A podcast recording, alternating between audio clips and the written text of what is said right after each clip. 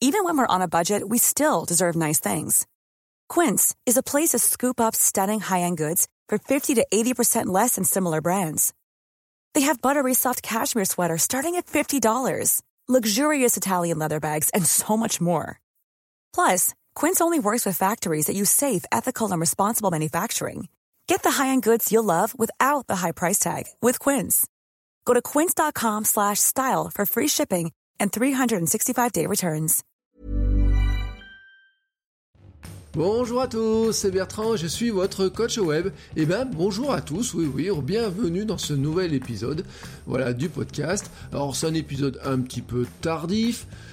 Pour tout vous dire aujourd'hui, j'étais ma priorité était la préparation d'un cours sur l'inbound marketing ou aussi ce qu'on appelle le marketing entrant. Hein, c'est je le prépare pour pour mes étudiants. Alors je vais pas trop vous en dire aujourd'hui sur sur le sujet parce que j'ai décidé de vous faire un épisode spécial dessus qui sera plutôt la semaine prochaine, je pense. Mais la thématique du jour n'est pas totalement éloignée. Je vous ai donné hier, dans l'épisode d'hier, un mini défi. Le mini défi orienté SEO, contenu optimisé. Donc aujourd'hui, et je vous l'avais dit, je vais vous donner les outils, les méthodes pour arriver à travailler sur un contenu optimisé, sur comment réfléchir à, par exemple, un article de blog optimisé plus dans une optique de référencement et de SEO. Et euh, je vous donnerai au fur et à mesure bah, quelques outils, quelques méthodes, etc. Alors aujourd'hui, le but du jeu n'est pas de vous parler spécifiquement SEO, mais c'est de vous rappeler que dans ce, la logique SEO et la logique de référencer du contenu, c'est aussi d'abord une logique de contenu, et c'est d'abord une logique d'avoir un contenu optimisé. Et un contenu optimisé, c'est quoi? C'est un contenu utile et un contenu visible. Alors, je vous le dis tout de suite, si vous pensez que euh, il n'est pas important d'être présent sur Google et sur les moteurs de recherche, vous pouvez passer cet épisode. Voilà, tout euh, clairement. Je me pars du constat, je pars moi de ma croyance, de mon, mon intime conviction que actuellement et pour les années qui viennent, de toute façon, nous ne pourrons pas nous passer si facilement que ça de Google et des moteurs de recherche. Voilà, c'est clair. Je vois pas comment on s'en passera. Euh, certaines sociétés ont bien sûr des positionnements qui sont différents. Hein. Vous pouvez regarder des minutes buzz, J+, et Brut et autres qui se passent de sites, mais ils ont une logique qui est totalement différente. Hein. La logique d'un média est une logique différente de celle de bah, d'un vendeur de, de, formation, que quelqu'un qui vendrait des bouquins en ligne, que quelqu'un qui voudrait euh, bah, euh, se faire connaître pour proposer ses services ou je ne sais quoi. On est dans des logiques un petit peu différentes. Et surtout, surtout, je pense pas qu'on puisse actuellement se passer de texte. Et je pense pas qu'on puisse se passer de texte qui apparaissent dans Google, parce que Google reste quand même le premier réflexe pour tous ceux qui cherchent. Voilà, je vous ai dit, il y en a qui ne cherchent plus beaucoup, mais il y en a quand même une grande partie qui cherchent. Hein et euh, si on considère que euh, des millions de Français commencent tous les jours, tous les jours, tous les jours leur recherche par Google et les moteurs de recherche, c'est quand même dommage de s'en passer. Voilà, moi c'est ma, mon, pensée, voilà, mon manifesto d'ailleurs euh, mentionne cette, cette croyance-là qui est ferme. Et puis je voudrais aussi vous dire un truc, c'est que Google va pas cesser bouffer par Facebook ou par les autres moteurs de recherche, ou par les autres réseaux sociaux, pardon. Enfin, faut pas croire quand même que Google, qui est comme ça, qui a fondé un empire sur la recherche, va laisser les autres lui bouffer le, son, son, business, qui est un business qui fait vivre tout le reste de la machine ou en grande partie le reste de la machine, parce que finalement, si vous enlevez Google, si vous enlevez, enfin, la partie recherche, vous enlevez AdWords, vous enlevez plein de trucs, bon, il y a des services comme YouTube et compagnie, c'est mort, parce que YouTube est juste, juste à l'équilibre, et encore, j'en suis même pas certain, tellement ça coûte cher comme truc. Donc, il y a une concurrence actuellement dans les différentes sources de contenu. Les moteurs de recherche comme Google se réinventent, il y a des nouveaux moteurs de recherche qui débarque, qui se développe. Moi, je suis un, plutôt utilisateur de Quant, hein, je dis assez clairement. Mais quelque part, euh, certains font un pari qui est différent, et moi, je, je dis c'est leur pari. Moi, voilà, mon pari, il est de dire que pour l'instant, et pour les années qui viennent, on pourra difficilement se passer de notre ami Google, qui n'est pas vraiment notre ami, qui est parfois le diable, qui est parfois un bel emmerdeur, faut être euh, très clair. Hein. Des fois, euh, on se demande même si euh, ils, cherchent pas un moyen d'occuper ces grosses équipes en pondant des nouvelles méthodes pour se référencer, des nouvelles directives qu'il applique une fois sur deux. C'est pour ça que personnellement, moi, je ne suis jamais spécialisé pur en SEO pur. C'est-à-dire qu'en fait, il faut avoir des bases de SEO, comprendre comment ça fonctionne, etc. Mais de SEO pur, moi, il y a un petit jeu dans lequel je n'ai pas envie de rentrer. Pourquoi je n'ai pas envie de rentrer Parce que mon préalable est de dire, vous pouvez optimiser tout ce que vous voulez comme contenu, tout ce que vous voulez, oui, comme contenu, comme page, etc. C'est-à-dire travailler, travailler sur la, comment s'appelle, l'optimisation pour le référencement la base de tout ce que vous devez faire, c'est d'abord un contenu de qualité. Voilà, c'est ça qui vous fait avancer. Le carburant de votre euh, présence en ligne, c'est plutôt un contenu de qualité. Alors, c'est pas quelque chose de neuf. Hein, Bill Gates se disait en 96, content is king. Et c'est là où j'en reviens aussi à cette logique de inbound marketing dont je vous parlerai, c'est que c'est une stratégie qui prend en compte justement ces contenus de qualité pour faire rentrer les gens dans votre tunnel de conversion pour les amener jusqu'à devenir des clients. Là, le référencement en lui-même, c'est la technique. C'est, euh, mais même l'écriture d'ailleurs, en partie euh, écrire pour le web ou référencer son contenu sur le web, et de la technique. Mais le préalable, c'est la démarche globale de créer du contenu de qualité, et c'est la démarche d'abord de créer bah, une marque, voilà, hein, ce que vous avez à offrir, votre positionnement, votre différenciation, vous trouvez euh, bah, votre style, affichez votre personnalité, bah, creusez aussi ce sillon autour de votre thématique. Et je vous rappellerai quand même une citation de l'ancien président américain euh, Thomas Jefferson, pardon. Il n'est pas important d'être le meilleur dans tout ce que vous faites, enfin dans ce que vous faites, il n'a pas dit tout, donc il n'est pas important d'être le meilleur dans ce que vous faites, il vaut mieux faire ce que les autres ne font pas. Donc vraiment, la stratégie de départ, c'est pas de se dire je vais faire un texte Optimiser pour le référencement, c'est d'abord de dire je trouve dans quel domaine je vais m'exprimer, dans quel domaine je suis différent des autres, je trouve mon ton, je trouve mon style, je fais mon contenu de qualité qui serve à quelque chose à ceux qui vont le lire, à l'audience, hein, voilà, et ensuite je me débrouille pour l'optimiser, pour optimiser mon site, pour optimiser le linking, et on parlera de tout ça demain, pour qu'il y ait un maximum de personnes qui arrivent dessus. Je vous l'ai dit, moi, le, la, la démarche globale, c'est d'abord d'écrire pour les internautes, c'est-à-dire qu'en fait, c'est lui qui va faire la différence, c'est la qualité de votre contenu. Ce sont les internautes qui deviennent des clients. Ce ne sont pas les moteurs de recherche qui deviennent vos clients. Euh, faut, être clair dessus. C'est pas parce que Google adorera votre contenu que vous aurez plein de clients. C'est pas parce que vous avez 100 000 visiteurs sur votre site que vous aurez forcément des clients. Vous pouvez très bien vivre avec seulement 1000 visiteurs sur votre site par mois. Euh, si vous savez les convertir, avoir un gros pourcentage de conversion de ces visiteurs en clients, ça peut très largement vous suffire. Hein, voilà.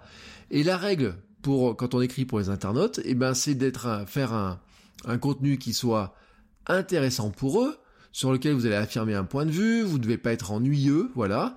C'est là-dedans que vous arrivez à avoir un trafic, on va dire, efficace. Mais bien sûr, il faut penser au moteur de recherche. Et là, on en revient donc sur l'optimisation. Demain, on parlera des ingrédients de base. Hein euh, qu'est-ce qu'on qu'est-ce qu'il faudrait faire? Quelles sont les grandes lignes à surveiller?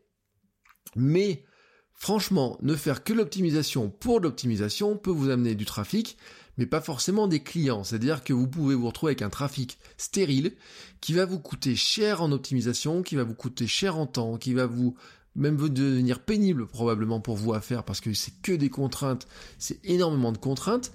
Et peut-être que bah, ça sera même des gens qui finalement n'en ont pas grand-chose à faire de vous. Vous allez vous retrouver avec ces fameux euh, touristes, voilà, hein, ces fameux touristes. Alors, ça peut être un, ça peut être un business, hein, de, si vous faites que de la vue, que de la vue, que de la vue. C'est d'ailleurs ce qu'on voit dans certains médias. Vous tombez après dans des logiques de clickbait, vous tombez dans des logiques de euh, pagination euh, à la con, là, comme j'appelle, où il faut faire 10 pages pour voir, euh, avoir un bout d'article. Vous allez tomber dans des logiques qui sont parfois très très bêtes, mais quelque part où l'internaute en a vraiment, vraiment, vraiment marre de tout ça. Alors, il y a deux règles. Euh, si je voulais parler, voilà, aujourd'hui vraiment, je vais vous parler d'abord de la structure de l'écriture, de d'écrire un contenu qui soit plus adapté, non pas dans l'optimisation, mais plutôt, on va dire, dans une forme générale. c'est de vous rappeler deux grandes règles. La première règle, c'est une seule thématique par page. Les moteurs cherchent l'idée principale, mais les internautes aussi. C'est-à-dire que si on fait des pages avec des brèves de tous les sujets, etc., au bout d'un moment, si on tombe dessus, on ne sait plus trop ce qu'il faut lire, on ne sait plus trop quoi en penser ou quoi que ce soit, on ne sait même plus trop de quoi parle le site et la page, et les moteurs de recherche ont beaucoup beaucoup de mal à les positionner. Alors, il vaut mieux proposer de nombreuses pages à des, à des thèmes uniques plutôt que de très longs documents traitant de plusieurs domaines. Voilà, si vous avez plusieurs domaines, mais y compris par exemple sur un domaine sur WordPress, à la limite, il vaut mieux faire euh, un article sur euh, vos trois thèmes préférés pour WordPress et les trois extensions et puis euh, les trois hébergeurs spécialisés en WordPress, plutôt que de faire un article qui va essayer de mélanger, voire couvrir tous les aspects de WordPress et qui va être très long, très compliqué, imbouffable, etc. Et même pour lequel vous aurez du mal à trouver un titre parce que même vous aurez du mal à trouver le titre. Donc ça, c'est la première recommandation. Une seule thématique par page, plutôt multiplier les pages que faire des documents qui sont multi-thématiques. La deuxième grande règle dans l'écriture, c'est de faire ce qu'on appelle la technique de la pyramide inversée. Je vous l'ai dit, le temps des gens est précieux, ils ont une zapette sous les mains et ils peuvent cliquer très facilement pour partir encore plus vite qu'ils ne sont arrivés. Ne faites pas perdre du temps aux gens, voilà, tout simplement. Commencez par l'essentiel. Accrochez-les. Trouvez un moyen de les accrocher. Et surtout, vous savez, eux, ils sont arrivés en se posant une question. Hein, ceux qui, alors je parle pas de ceux qui sont des récurrents, etc. Ceux qui vous découvrent, en général, ils sont posés une question, ils arrivent sur votre contenu. Et eh ben, répondez à la question dès le départ. Vous n'allez pas les faire languir. Vous avez dans les articles, vous avez un chapeau, un premier paragraphe. Profitez-en pour répondre aux questions clés dès le début. Ensuite, prenez votre temps pour détailler. De toute façon, dites-vous un truc, à peu près 3 internautes sur 4 ne lisent pas tout. Voilà, on a une lecture en zigzag, hein, euh, j'ai même vu un chiffre, je vous dis 3 sur 4, j'ai même vu que 80% des gens ne lisaient pas tout. Ben, qu'est-ce qui va se passer là-dedans? Vous allez vous dire, puisqu'ils ne lisent pas tout, on a une tendance à faire du contenu court. Là, c'est un piège. Vous n'êtes pas, vous ne devez pas tomber dans un contenu en vous disant, Bon, si les internautes ils lisent que trois paragraphes, je fais que trois paragraphes. Non, non, non. Attention quand même. Par rapport au référencement, par rapport à la logique d'optimisation, il faut quand même se rappeler que Google est un obsédé textuel. Google, il aime le texte. Il faut de la matière pour qu'il comprenne, qu'il comprenne le contexte, etc. Même vous, vous avez besoin, en fait, de, d'un volume de texte suffisamment important pour pouvoir mettre des mots-clés importants, pour pouvoir mettre des expressions importantes, pour pouvoir mettre des synonymes, etc. Et pour travailler la même thématique, le même champ sémantique, mais avec une manière variée. Ce qu'il vous faut, vous, en fait, c'est pas pour autant faire du cours, c'est faire un article qui soit très anglais, comme disait le journaliste. C'est-à-dire que vous avez un problème à résoudre, vous choisissez votre angle, vous allez creuser vraiment le vocabulaire, les termes, les expressions qu'il y a autour de ça, mais vous pouvez le faire en 200, 400 mots, voire plus si vous avez besoin de faire plus long, mais ne vous dites pas, il faut absolument que je fasse de la brève courte. La brève courte ne se référence pas, voilà, ou elle se référence très très mal la brève, euh, le, texte plus long se référence bien, les textes très longs se référencent, se référencent même souvent très très bien. Alors bien sûr, vous trouvez toujours des contre-exemples à ça. Là, je vous donne une logique globale. Donc, vous devez trouver un moyen de faire des volumes de texte qui soient suffisamment importants. Voilà, on dit entre 200 et 400 mots, hein, mais euh, moi je, monte, par exemple j'ai des clients qui me passent des commandes à 600 ou 700 mots, vous voyez à peu près en calibrage. Et puis derrière, vous allez vous débrouiller en fait pour que ce texte, puisque les gens ne lisent pas ou lisent en zigzag, eh ben vous allez vous débrouiller pour leur faciliter le zigzag. Voilà, tout simplement. Donc vous leur mettez un titre qui accroche, vous leur mettrez un chapeau qui accroche et qui leur donne le sens essentiel de ce qu'ils doivent retenir. Vous allez aussi leur mettre eh ben des, éléments de, pour se repérer dedans, c'est-à-dire des paragraphes aérés qui puissent sauter d'une idée à une autre idée. Alors d'ailleurs, je vous disais, on fait un euh, comment s'appelle? Une thématique par page, mais faites aussi une idée par paragraphe. C'est pas la peine de mettre trois idées dans le même paragraphe. Faites plutôt des paragraphes courts avec chacun une idée. Je tombe sur un paragraphe, je lis, il devrait presque se suffire à lui-même. Alors dans le contexte global, oh pardon, j'ai tapé le micro, euh, il devrait se suffire en grande partie à lui-même, c'est-à-dire que si je lis le paragraphe avec une seule idée, je dois pouvoir comprendre en partie cette idée-là. Mettez aussi des intertitres Voilà, vraiment des intertitres. Demain, on parlera du balisage des intertitres. Mettez aussi des illustrations, mettez des grades, l'italique, des blocs de citation, des listes à puces, des listes numérotées. Bref, vous simplifiez la lecture, vous simplifiez le repérage. Vous avez donc une thématique par page, vous accrochez les gens dès le départ et ensuite derrière, eh ben, vous leur permettez de se repérer très facilement. Voilà, moi, les deux grandes règles essentielles dans le contenu que je, suis, quand je fais écrire, etc. Alors après, bien sûr, vous demandez certains comment appliquer ça. C'est une question que j'ai souvent, on me dit souvent, est-ce que je pourrais pas partager des structures d'articles type une structure d'article vraiment qui s'applique à euh, de nombreux contenus. Alors, on pourrait faire des structures d'articles, je ne dis pas que je vais pas en faire, je vais vous en proposer une aujourd'hui. C'est pas forcément celle qui vous plaira le plus, c'est pas forcément celle que vous voyez le plus souvent, c'est moi celle que je trouve qui est qui est pas mal parce que finalement elle revient un petit peu à écrire en se basant sur son expérience personnelle et on en revient un petit peu à ce que je vous disais sur la technique Seinfeld de la newsletter. C'est-à-dire de dire que souvent nos contenus sont beaucoup plus parlants pour les gens si on les se base sur notre vécu, sur notre histoire, sur notre, marque personnelle et l'effet de notre vécu, notre histoire et de ce qu'on a à raconter, nos anecdotes du quotidien. Donc, l'idée du plan que je vais vous proposer, je vous dis pas qu'il faut l'appliquer de A à Z, c'est plutôt, en fait, de vous dire qu'une fois que vous avez une idée, un truc à partager, comment vous pourriez le dérouler. Mais bien sûr, vous commencez par un titre accrocheur. Le titre accrocheur, les gens, de toute façon, c'est ce qui va apparaître dans Google hein, quand vous allez être, euh, vous allez avoir l'article référencé dans Google quand ils vont cliquer dessus. C'est aussi ce qui va apparaître souvent parce que vous le repartagez sur, sur Twitter. Quand vous allez partager sur Facebook, c'est aussi ce titre-là qui va apparaître. Donc le titre, il faut qu'il soit accrocheur. Mais attention, un titre accrocheur en lui-même ne suffit pas. La deuxième chose importante, c'est une image. Quoi que vous fassiez, je considère qu'il ne doit jamais sortir un article sans avoir une image.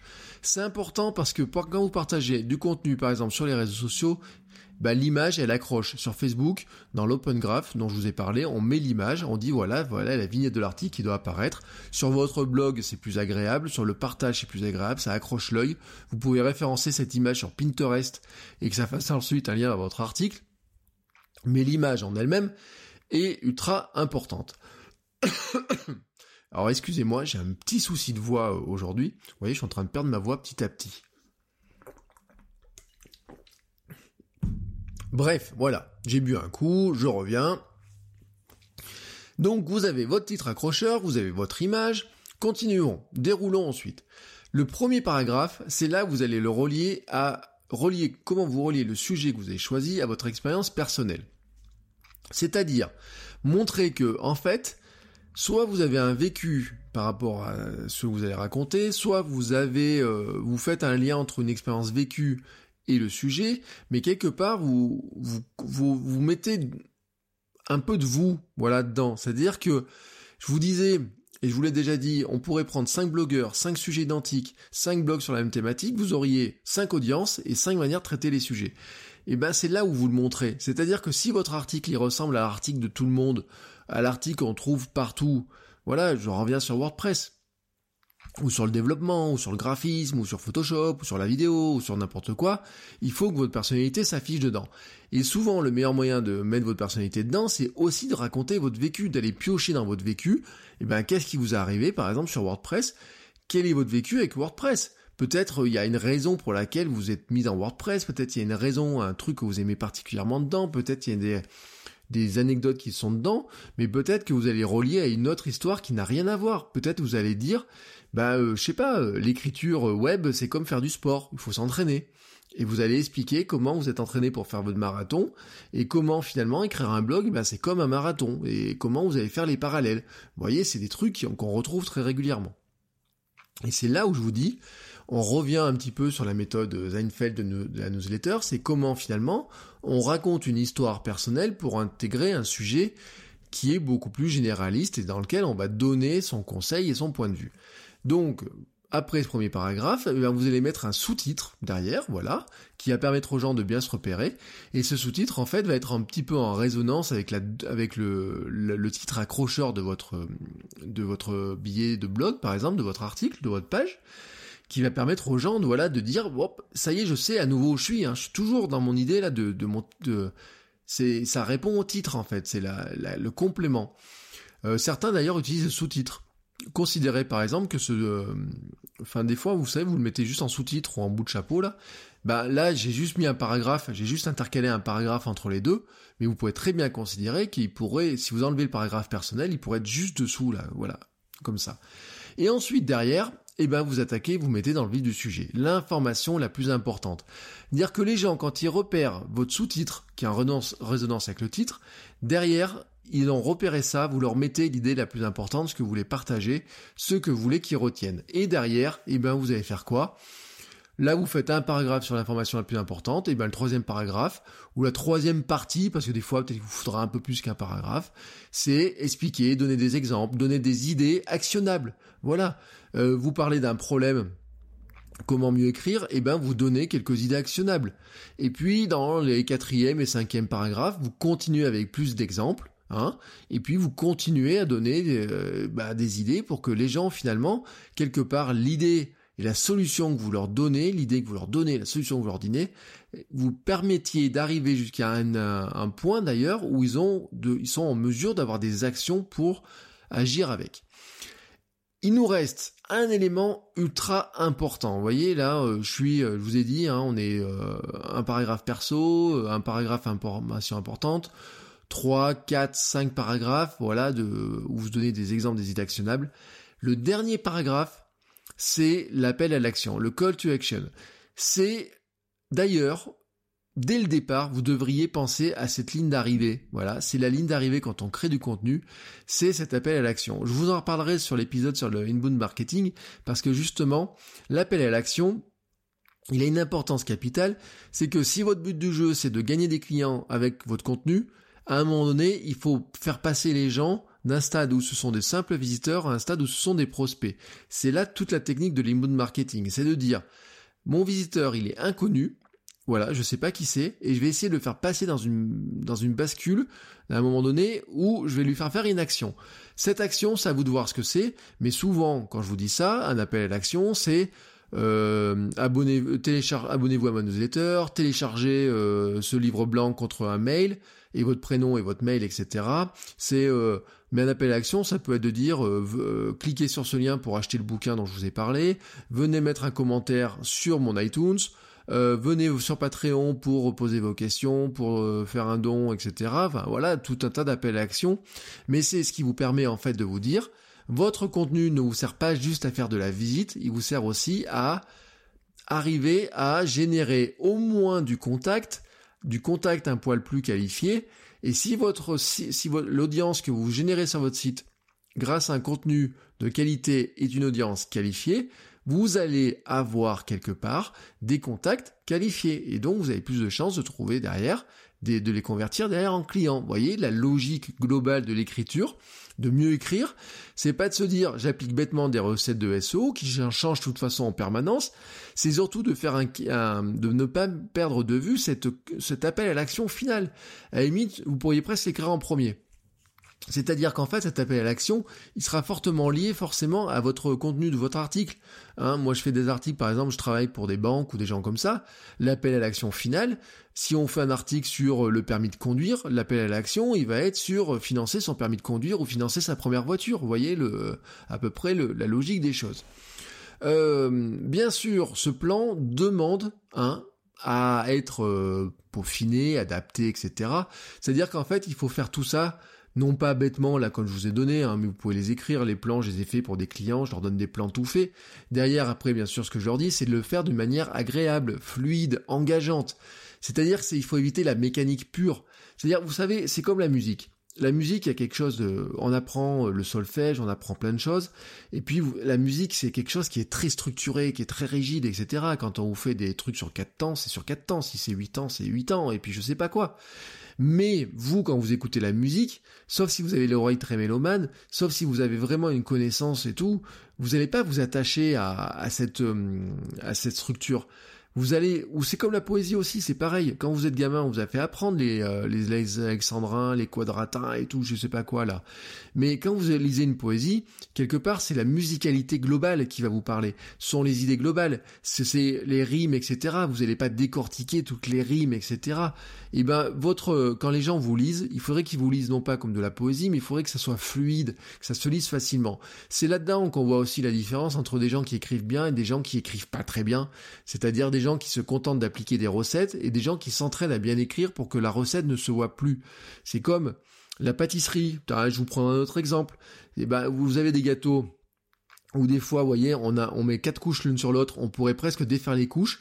Et puis des fois, vous avez des gâteaux où les couches sont tellement bien mélangées que si vous ne les mangez pas tout ensemble, c'est pas bon.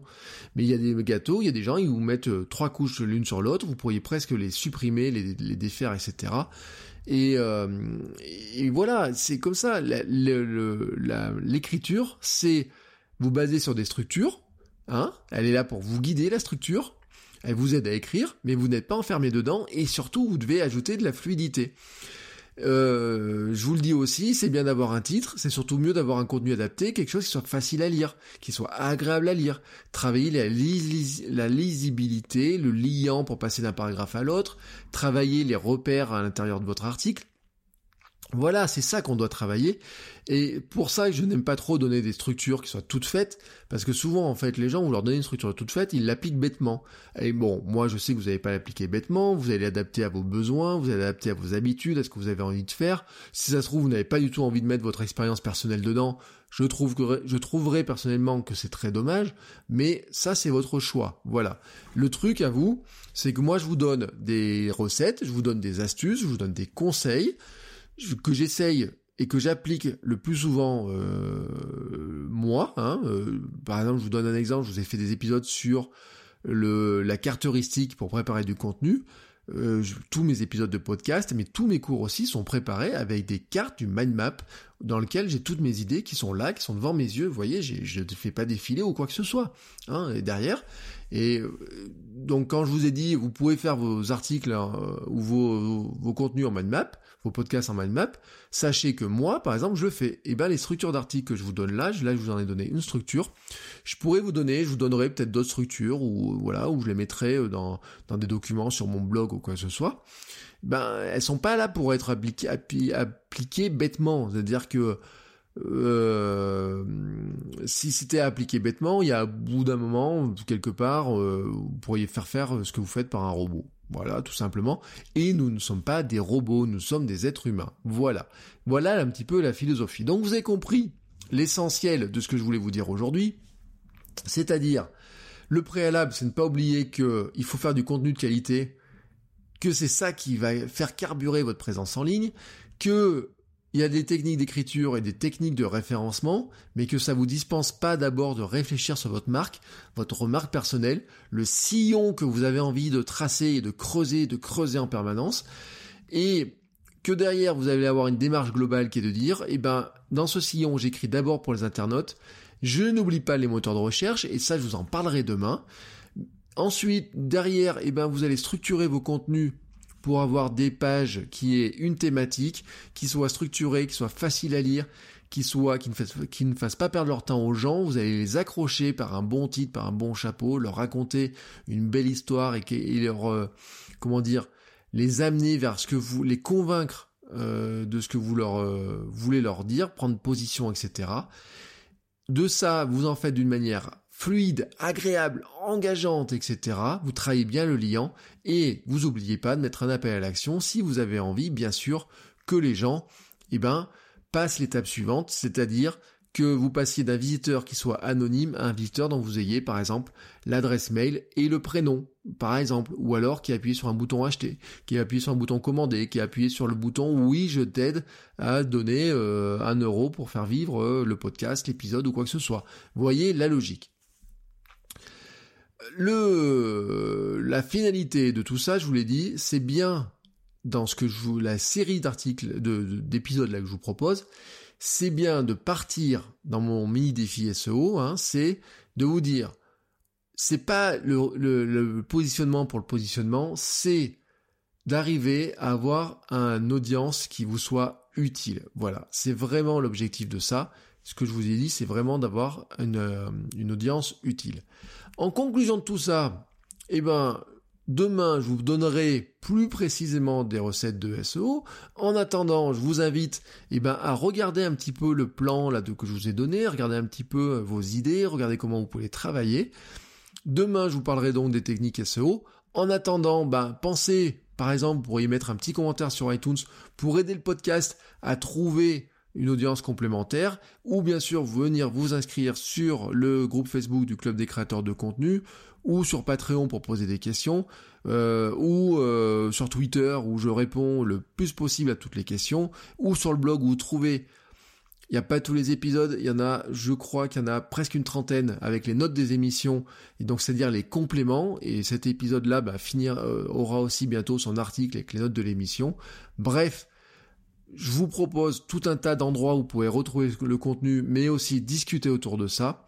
Je vous attends dessus pour discuter et bien sûr, je vous encourage à relever mon mini défi et à penser vraiment à comment mieux écrire et comment structurer vos contenus pour que finalement ils soient vraiment à la fois de qualité et beaucoup plus faciles à lire, à comprendre, mais aussi en faisant ça, deviennent plus faciles pour vous à écrire. Voilà, c'est donc tout pour aujourd'hui. Demain, je vous l'ai dit, on parlera de SEO, de techniques un peu plus euh, sur euh, les, grands axes et les grands fondements de comment est-ce qu'on optimise mieux le référencement ou plutôt le positionnement de ces contenus.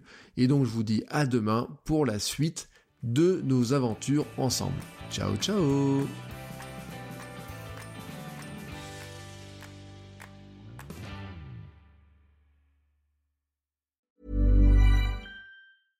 Ever catch yourself eating the same flavorless dinner three days in a row?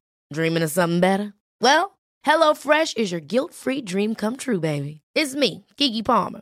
Let's wake up those taste buds with hot, juicy pecan-crusted chicken or garlic butter shrimp scampi. Mm. Hello Fresh. Stop dreaming of all the delicious possibilities and dig in at HelloFresh.com. Let's get this dinner party started.